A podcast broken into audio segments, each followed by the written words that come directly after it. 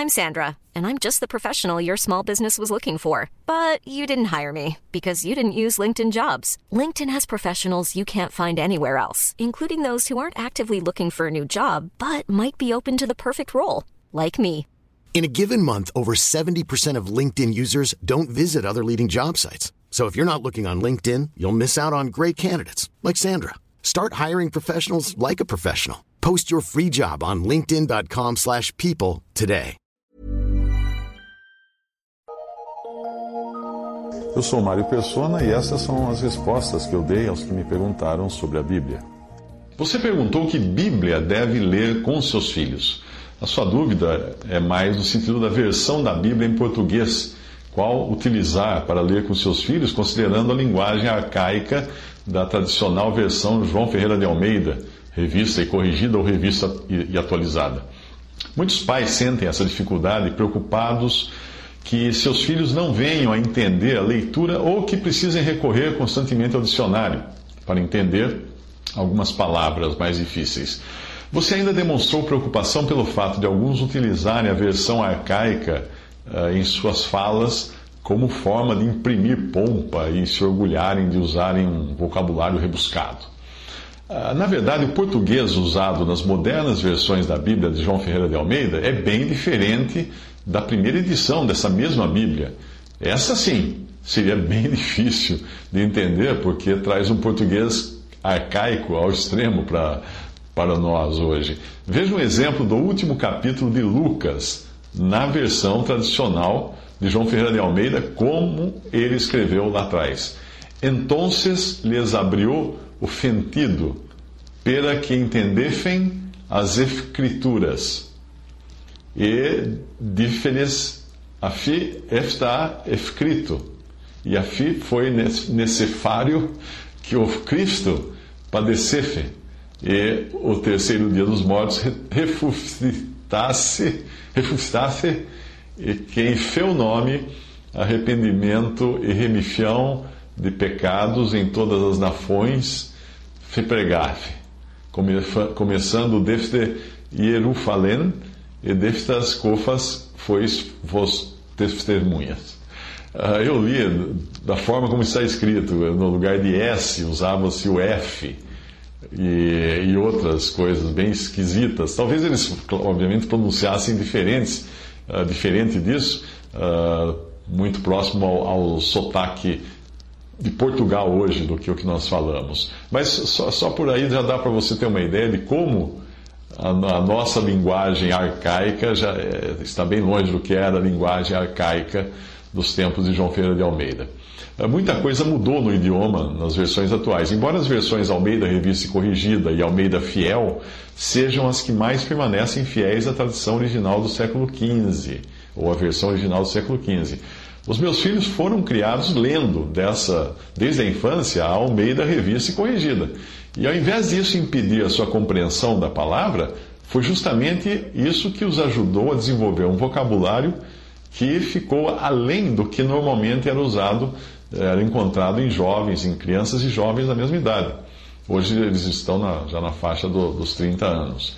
Portanto, não se preocupe com a questão da dificuldade da linguagem, porque isso é perfeitamente contornado, pois a essência do que eles precisam saber para serem salvos e conhecerem o Senhor é perfeitamente compreensível em qualquer versão. E se precisarem um dicionário, isso será ótimo, porque os dicionários são feitos para nos ajudarem a aumentarmos nosso, o nosso vocabulário. É claro que quando ainda forem muito pequenos, você poderá escolher para eles livros bíblicos para crianças com versículos simplificados. Mas é bom ter cuidado, porque muitos escritores para crianças não são convertidos e cometem erros grosseiros nesses livros infantis. Mas a leitura de livros infantis e paráfrases não substitui a leitura da palavra de Deus, porque a palavra de Deus tem poder. Procure também ler com eles a Bíblia, eh, se possível diariamente, ajudando-os na compreensão das palavras mais difíceis. Em casa, nós tínhamos, quando as, quando as crianças eram pequenas, nós tínhamos o costume de ler diariamente dois capítulos da Bíblia, um do Antigo e um do Novo Testamento. Mas isso também podia variar para um capítulo ou parte dele, dependendo da época e da disponibilidade de todos. Enquanto a agenda diária da família permitiu fazer isso, de manhã foi o que nós fizemos, mas depois acabamos adotando à noite como o momento da leitura. Mas era algo sagrado, era algo sagrado. Nós terminávamos de jantar, nos sentávamos todos na sala, primeiro cantávamos um hino e depois líamos dois ou três versículos cada um, inclusive as crianças, quando elas já, já passaram a ser capazes de ler. Quando eu viajava a trabalho, minha esposa mantinha a leitura funcionando sem interrupção.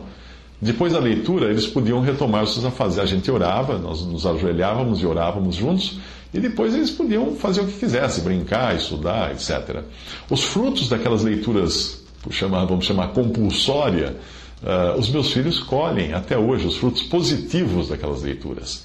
É triste ver quantos pais dão pouca prioridade para a leitura bíblica em família sempre com o argumento de não terem tempo, ou que as crianças não gostam, uh, ou que elas não querem largar o videogame, não querem sair do computador. Eu contesto esses argumentos. Se na minha família funcionou, deve funcionar em outras famílias também. E hoje, em muitas famílias tem funcionado.